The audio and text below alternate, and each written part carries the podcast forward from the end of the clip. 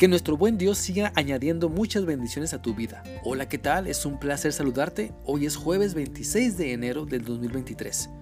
Te animo para que continuemos meditando en lo que la palabra de Dios nos enseña en la tercera carta del apóstol Juan. Este día vamos a leer el versículo 4. Lo que más me alegra es oír que mis hijos vivan de acuerdo a la verdad. En esta porción de la Biblia, el apóstol Juan remarca su gran alegría al saber que sus hijos espirituales viven practicando la verdad que Dios enseña en su palabra. Y es que una de las mayores dichas de la vida es saber que nuestros hijos de sangre o espirituales viven siguiendo a Cristo.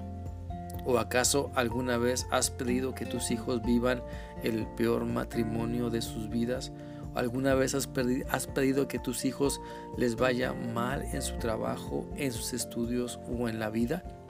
Por lo general, toda persona coherente siempre pide lo mejor para quienes ama. La Biblia dice en Mateo 7:11 lo siguiente, pues si ustedes, aun siendo malos, saben cómo darles cosas buenas a sus hijos, imagínense cuánto más ha puesto, está dispuesto en nuestro Padre Celestial a darles lo que le pidan. Así que tengamos nuestro mejor esfuerzo, o más bien pongamos nuestro mejor esfuerzo para dar nuestro mejor ejemplo. ¿Por qué? Porque si queremos que las personas que amamos y a las que enseñamos vivan lo que es bueno y justo, entonces debemos darle nuestro mejor testimonio de vida para que vean, para que vean reflejadas en nosotros las enseñanzas de la palabra de Dios. ¿Sabes?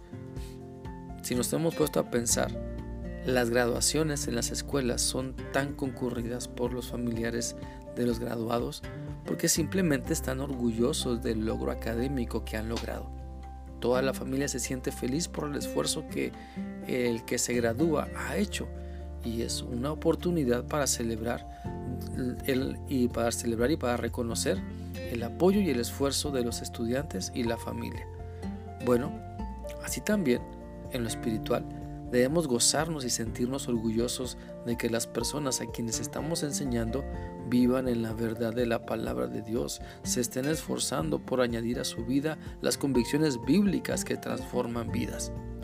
Por lo tanto, si tú te gozas en vivir la verdad de Dios, vas a motivar a que otras personas también se gocen y esfuercen en vivir lo que la Biblia nos enseña.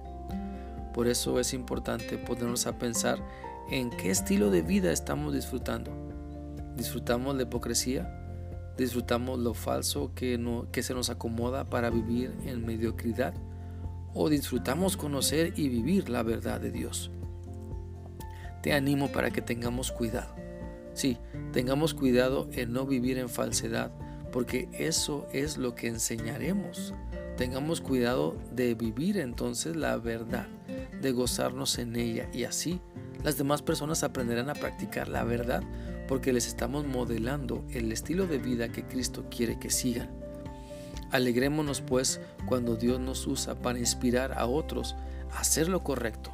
Alegrémonos cuando después de mucho insistir, las personas a quienes les compartimos de Cristo deciden entregarse a Él Alegrémonos cuando sabemos que nuestros hermanos en la fe están esforzándose por dar un buen testimonio que refleja el maravilloso amor de Dios.